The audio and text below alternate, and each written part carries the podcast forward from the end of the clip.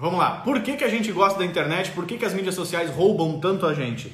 Fator biológico, primeira coisa que eu vou explicar para você. Por que fator biológico? Dentro do seu cérebro tem um bagulho lá, uma coisa, que é um hormônio que é liberado, tá? Vamos falar sério agora, gente. Eu gosto de brincar, mas vamos falar sério. É, quando você está sendo estimulado por meio das mídias sociais, ou sei lá, um vídeo, Netflix, eu não sei o que, que você utiliza, é importante que você saiba para você não ser refém disso.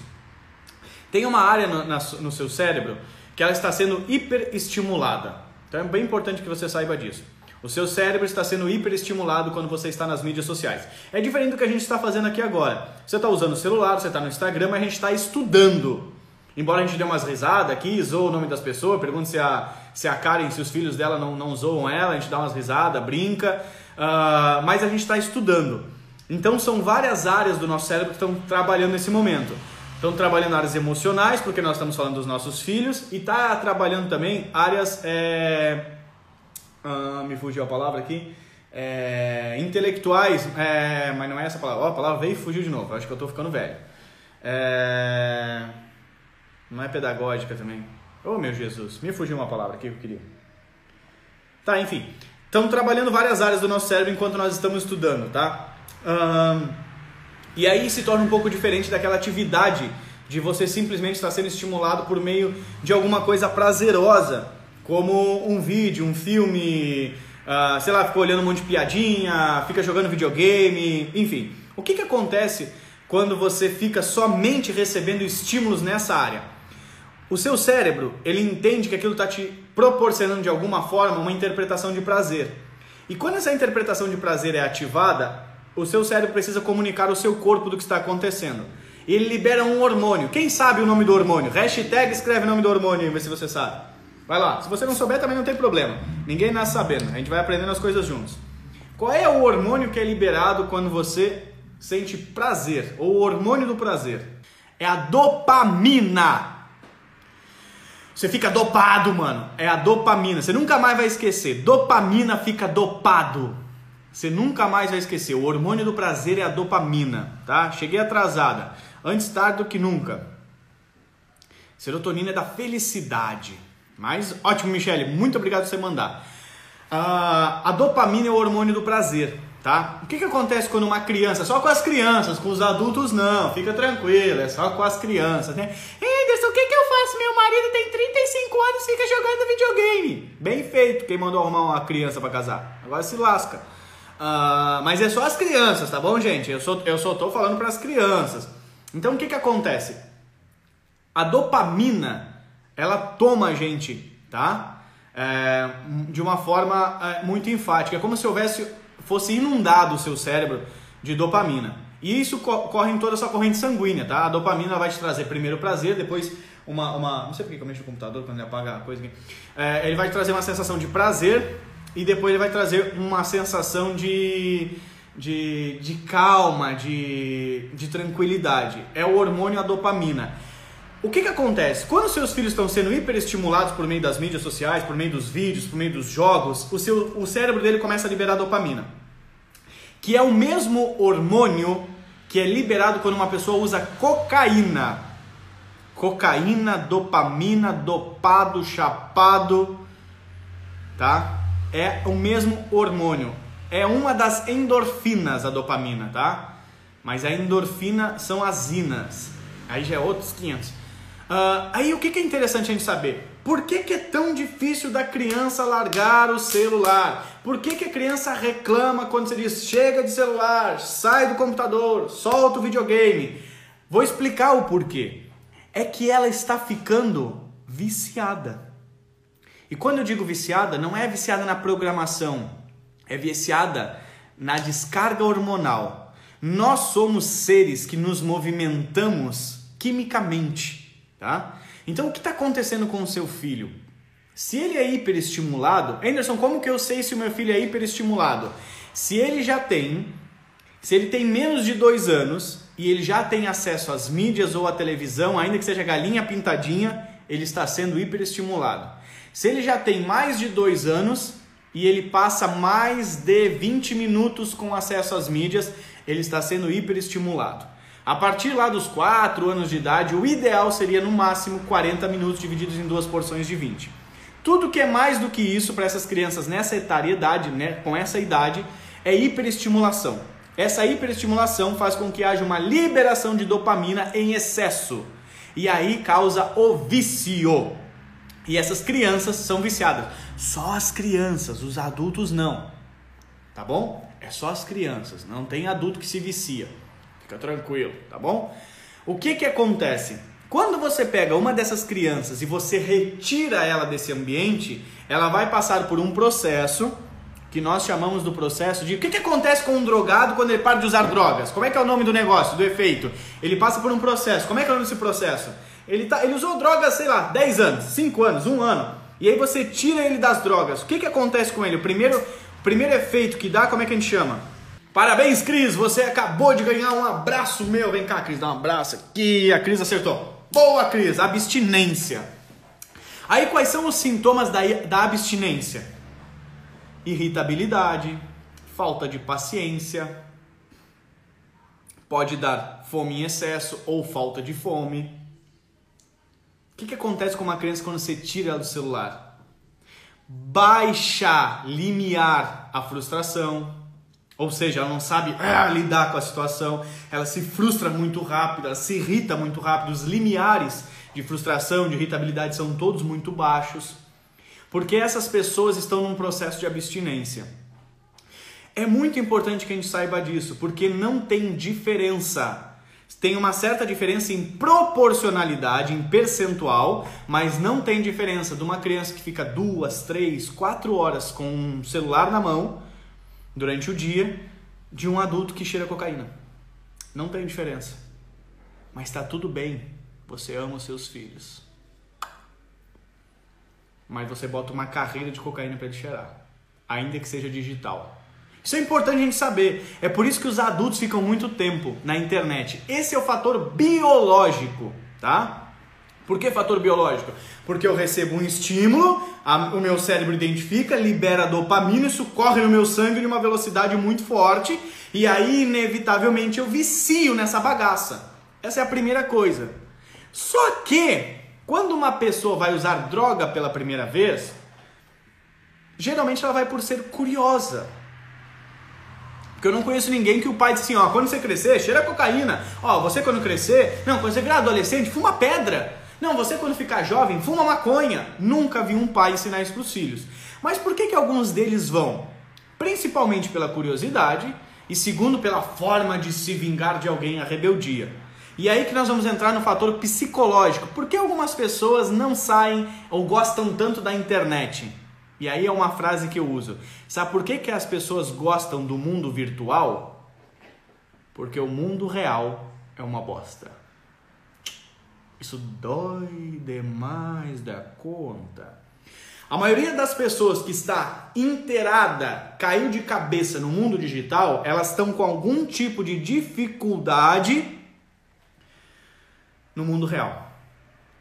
Sou viciado em pescaria. é. é muito interessante entender os vícios, Jair. Se você fosse no meu treinamento de geração de riqueza, você ia entender umas coisas muito loucas. Muito louca. E aí o que que acontece? Quando a vida real ela não é satisfatória, você encontra de alguma forma supérfluos ou alternativas para você entrar. Então eu sempre digo para as pessoas: sabe por que você fica muito tempo no mundo digital, no mundo virtual? Porque o mundo real é uma bosta. Então, esse é o fator psicológico. Aí a somatória das duas coisas. Você pega uma criança que está sendo hiperestimulada e está se tornando viciada, porque o excesso de dopamina está acontecendo. Não me interessa se ela é viciada no celular, no cigarro, na bebida, na cocaína. Ela é, é vício. É a mesma coisa, tá? É vício. É uma coisa aí, ó. Eu, eu não sei se vocês já perceberam, mas eu falo bastante de versículos bíblicos, né? Eu já li a Bíblia muitas vezes. E tinha um versículo que me intrigava. A Bíblia diz assim: os viciados não entrarão no reino dos céus. Eu dizia, mas caramba, não existia droga, mano. Quando esse versículo foi escrito. As pessoas, alguns deles eram beberrões, enchiam os cornos. Mas a Bíblia não fala de beberrões e viciados como a mesma pessoa, ela fala de coisas diferentes. Então, quem é os viciados? Cara, eu ficava doido com essa bagaça. Eu dizia, meu Deus, quem é os viciados? Por que, que os viciados não entram? Mas será que o cara era viciado em jogo, meu? Mas que tipo de vício era? Eu ficava pensando. Aí eu fui estudar neurociência. Eu disse, caramba, saquei a parada. Por que, que os viciados não têm acesso ao reino dos céus? Porque a metáfora do reino dos céus é um reino de governo. Governar. Um viciado não governa, um viciado é governado. Sacou a diferença?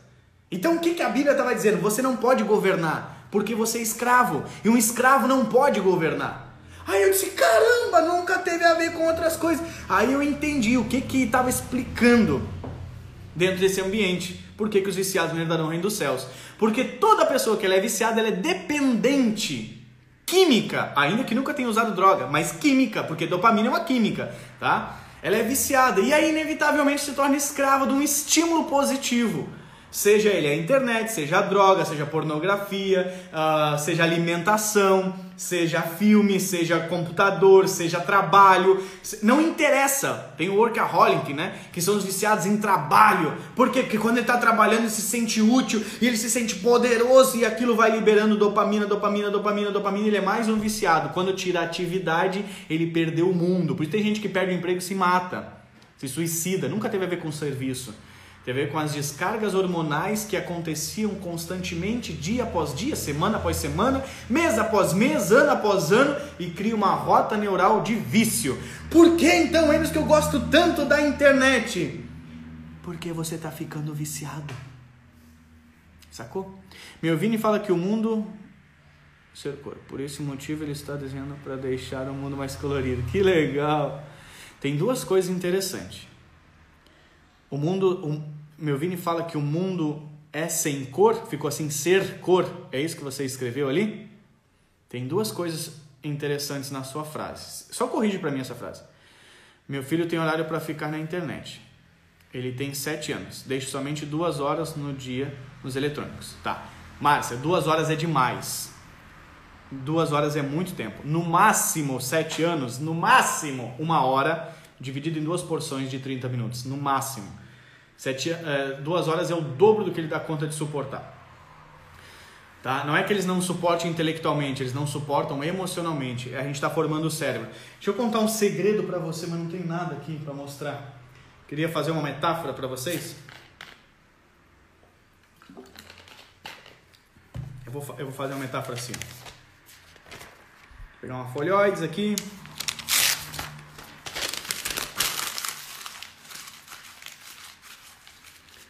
Faz de conta que isso aqui é um cérebro, tá?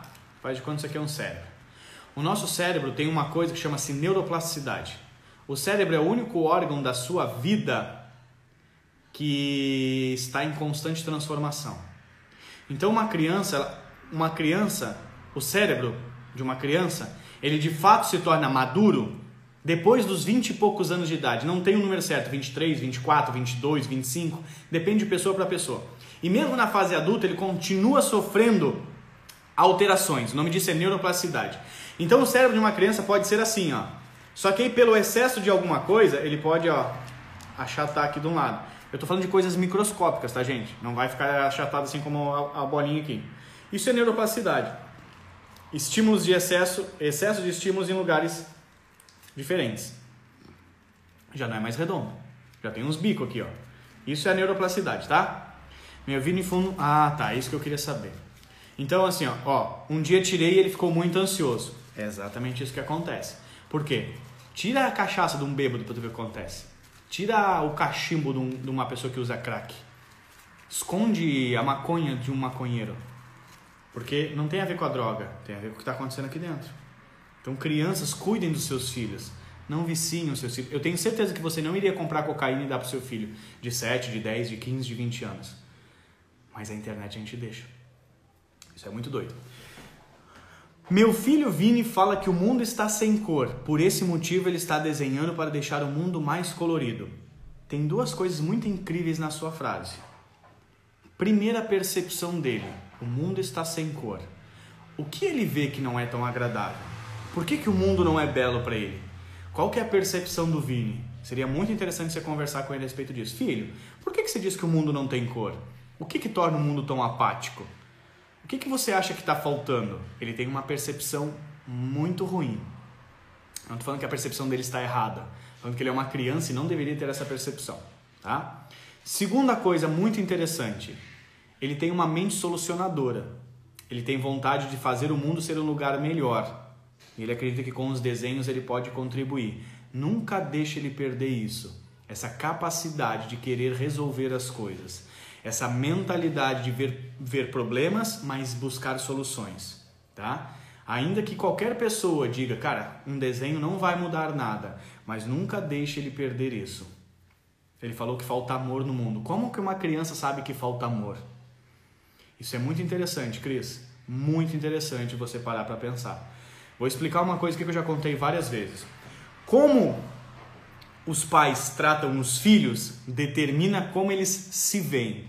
Forma autoimagem, que vai formar a identidade, que vai liberar a autoestima, que vai formar todas as estruturas psicológicas dela mesma. Como os pais lidam com a própria vida determina como a criança vê o mundo. Então, como o pai trata o filho, ou a mãe trata o filho, determina como a criança se vê. Como os pais lidam com a própria vida, o dia a dia, as finanças, os relacionamentos, as pessoas ao redor, o trânsito, a padaria, tudo. Como os pais lidam com a própria vida determina como as crianças veem o mundo. Então vamos lá de novo. Como os pais lidam comigo determina como eu me vejo. Como os pais vivem as vidas deles determina como eu vejo o mundo. E aí eu começo a crescer e fazer a junção dessas duas percepções, que é como eu me vejo mas como eu vejo o mundo. Logo é como eu me vejo no mundo. Entendeu? Então é muito, é muito é, sensível, uma linha muito tênue de você identificar, Cris, como os, o Vini se vê vivendo nesse mundo sem amor. Porque como ele se vê é resultado do que você. É, da forma que você trata ele. Mas por que, que ele diz que o mundo não tem amor? Que no mundo falta amor? O que ele está vendo? ok? Ele ama ajudar as pessoas. Isso é muito seu, né? Pelo pouquinho que a gente conversou, já sei que você faz isso, ele gosta também. Mas aí isso é, é, é muito interessante, você juntar essas duas coisas, tá? Para fazer com que ah, haja uma, uma compreensão correta.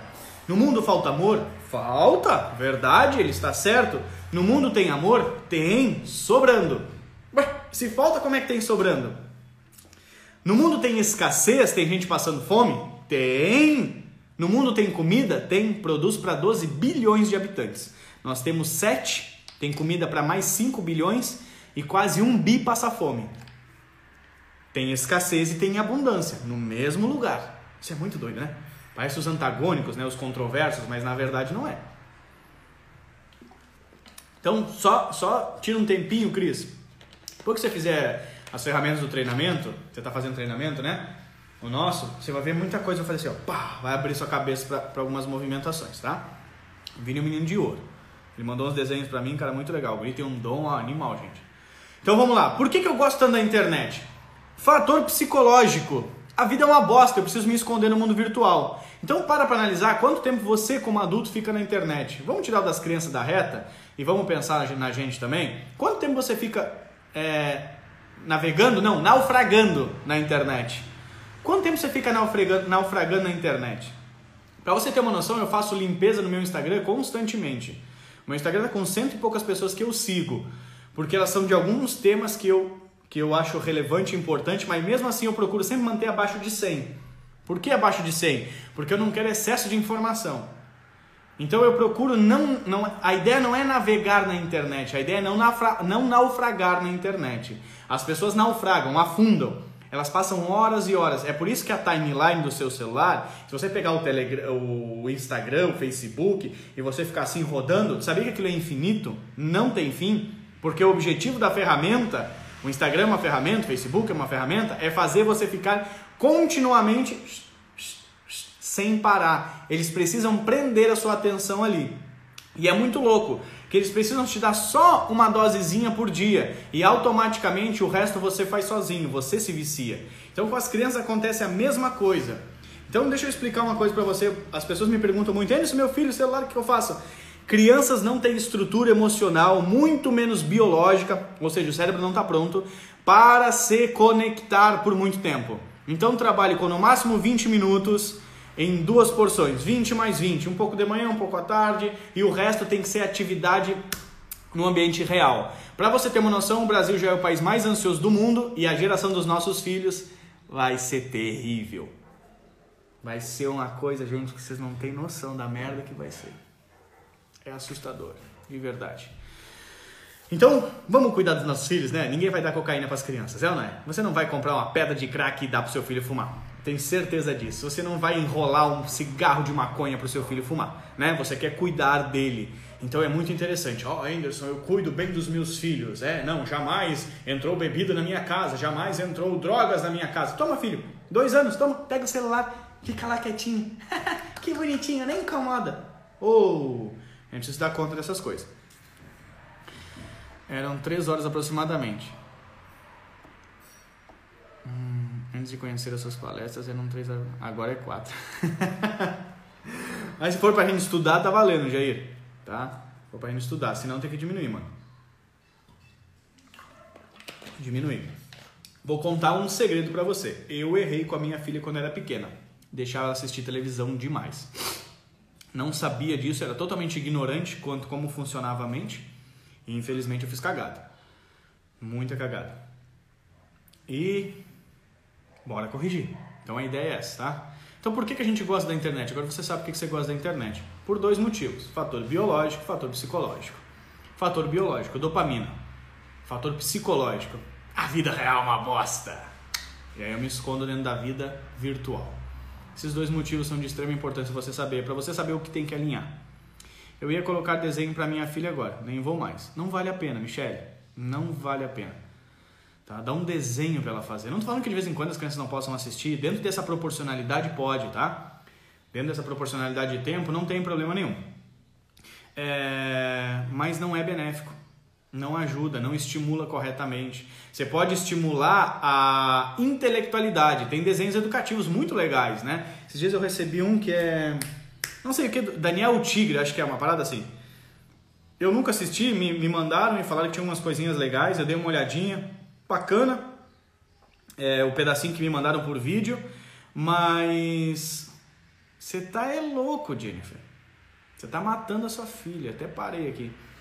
Mas não estimula intelectualmente. Ah, a palavra me veio cognitivamente, era a palavra que eu tinha esquecido você ensina cognitivamente, então a criança aprende a botar as coisinhas, a, a falar, a, a, tem, tem desenhozinhos que ensina cálculos, enfim, tem um monte de desenhozinho. Cognitivo, funciona. Emocional, destrutivo, tá? Esse, Daniel Tigre, né? Daniel, Daniel Tigre é o nome, né?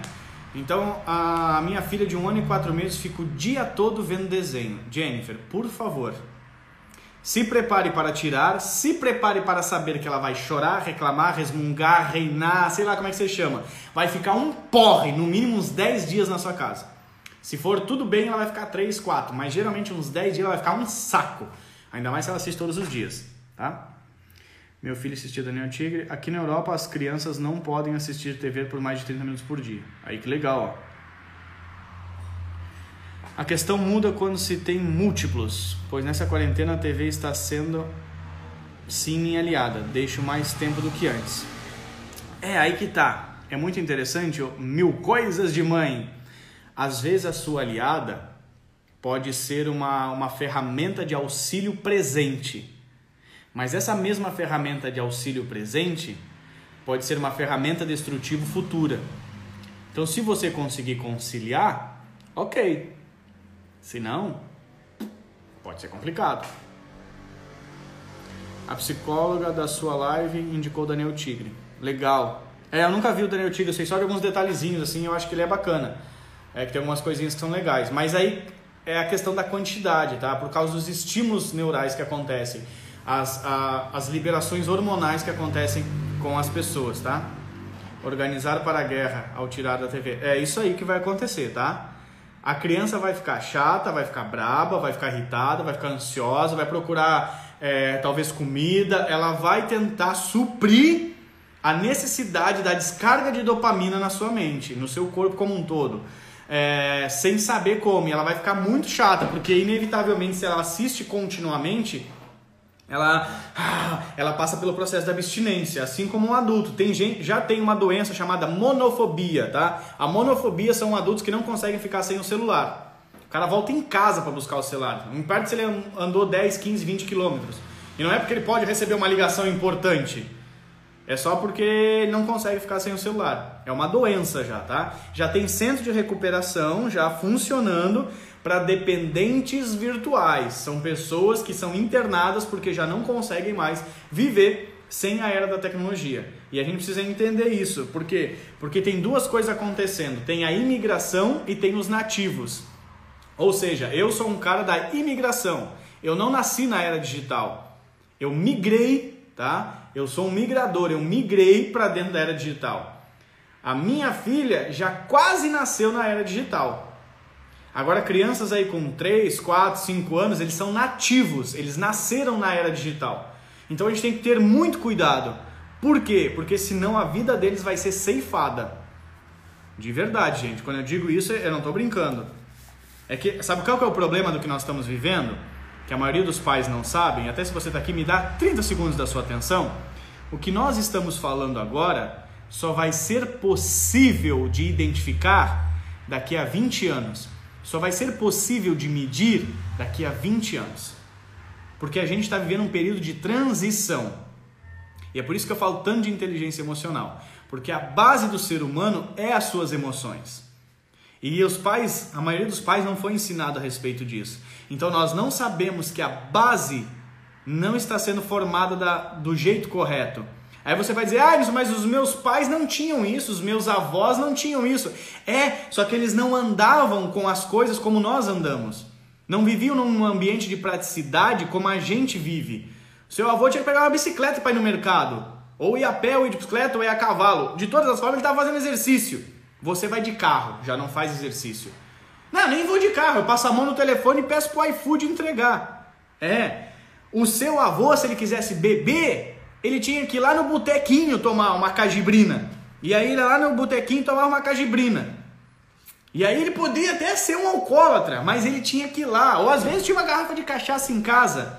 Hoje nós andamos com a droga, o celular que libera dopamina, no bolso. Aonde você vai, você leva a sua droga. E é isso que a gente não sabe. Qual vai ser o efeito disso?